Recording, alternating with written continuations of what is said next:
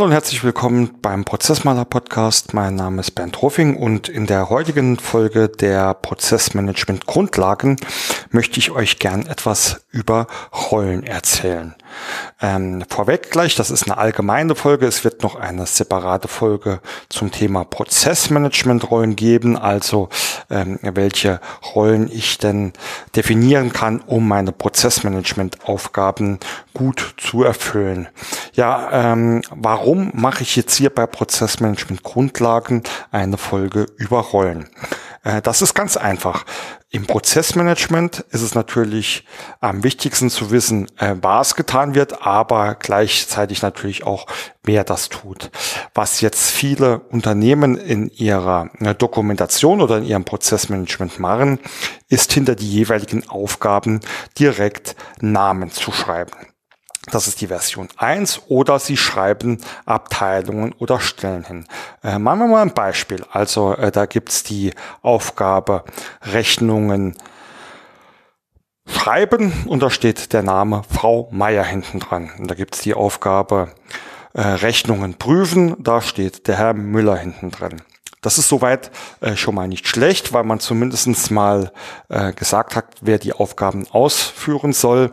Äh, nichtsdestotrotz, wenn jetzt Herr Meier oder Frau Müller äh, krank sind oder mal ausfallen, habe ich ein Problem, ähm, denn die Zuordnung stimmt nicht mehr. Ja, äh, das haben viele äh, Betriebe schon erkannt, weswegen sie dort auch schon keine Namen mehr reinschreiben, sondern Stelle. Ja, oder Stellen oder Abteilungen oder Teams, wie man es auch immer bezeichnen möchte. Da steht dann quasi Rechnung schreiben, zuständig die Buchhaltung und äh, Rechnung prüfen, auch zuständig die Buchhaltung. Ähm, das ist jetzt natürlich ein bisschen tricky, weil äh, wenn in der Buchhaltung 20 Leute äh, arbeiten, wird sich da keiner mehr angesprochen fühlen. Das heißt, hier haben wir eigentlich so, so eine kleine Hürde. Äh, der Name ist zu detailliert, ähm, die Abteilung ist dagegen zu grob. Ähm, also was wäre eine Lösung? Und ähm, die Lösung wäre in diesem Fall mit Rollen zu arbeiten. Was ist denn eine Rolle?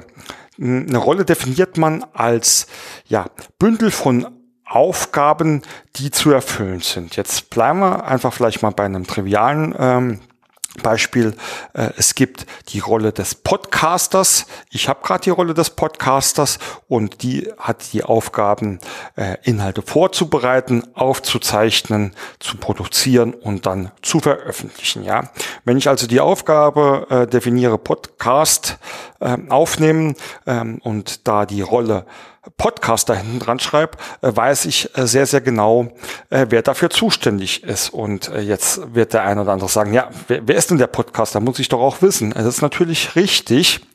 Das heißt, ich kann im Hintergrund jetzt wiederum meinen Rollen verschiedene Personen zuordnen. Ja, da habe ich quasi ein Rollenverzeichnis, da steht drin Podcaster, das ist der Bernd. Ja, wenn ich mich jetzt in meinem Unternehmen entschließe, ich will nicht nur, dass ich selbst Podcasts drehe, sondern vielleicht auch die Jamina, dann füge ich einfach die Jamina zu dieser Rollenzuordnung hinzu. Wenn die Jamina eines Tages das Unternehmen verlässt, dann kann ich sie da wieder rausstreichen, brauche aber eigentlich nicht meine ganzen Prozesse äh, wieder zu aktualisieren. Und das ist ein wahnsinnig großer Vorteil.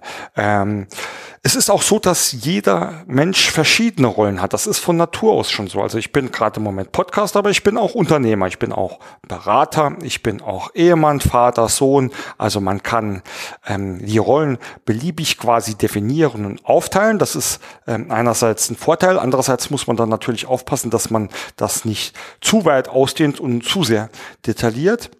Aber wenn ich mit Rollen arbeite, habe ich, ähm, habe ich einen weiteren Vorteil. Ich kann jetzt jedem meiner Mitarbeiterinnen, in der Regel ist es so, ich stelle jemand ein und er hat eine Stellenbeschreibung. Ja, in der Stellenbeschreibung sind alle Aufgaben aus, aufgeführt, die er zu tun hat. Das kann ähm, eine Menge sein. Und was passiert in der Regel, wenn mal ein Mitarbeiter krank ist? Also die Jamina ist halt krank, dann sage ich zu Christina, die äh, Jamina ist krank, du musst ihre Aufgaben übernehmen.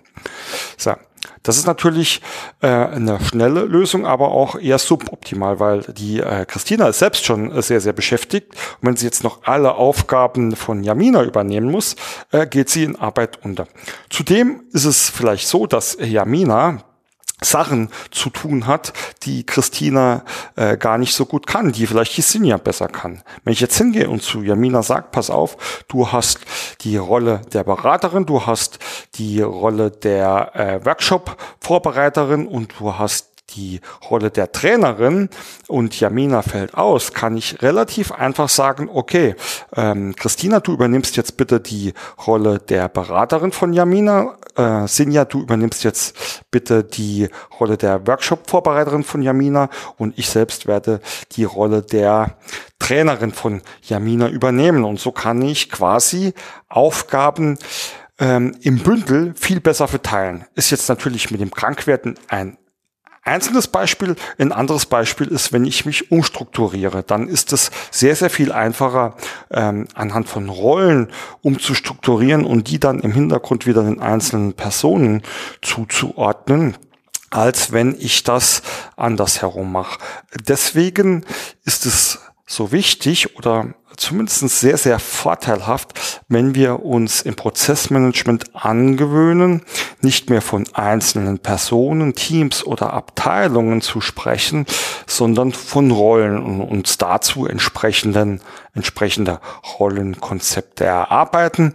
Der Schritt ist dann auch ähm, recht einfach schon, wenn ich meine Pro äh, Prozesse erfasse oder dokumentiere oder gestalte, sollte ich dazu hingehen, die, ähm, die Verantwortlichkeiten nicht mehr mit Namen zu benennen, sondern äh, mit Rollen. Das wird mir, wenn ich einzelne Prozessausschnitte betrachte, auch recht einfach fallen.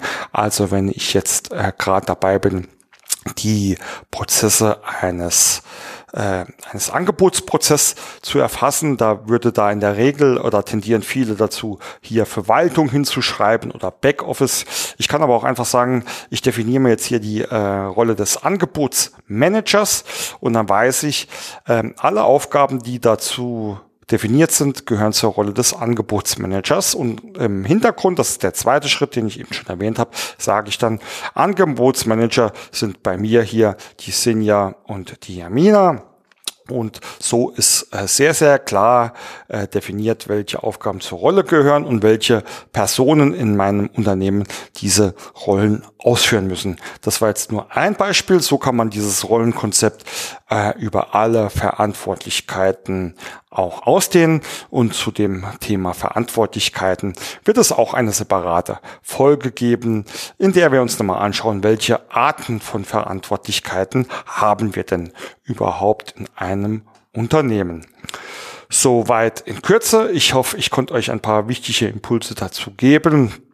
Ich wünsche euch viel Spaß beim Umsetzen und freue mich, wenn ihr bald wieder zuhört. Euer Bernd.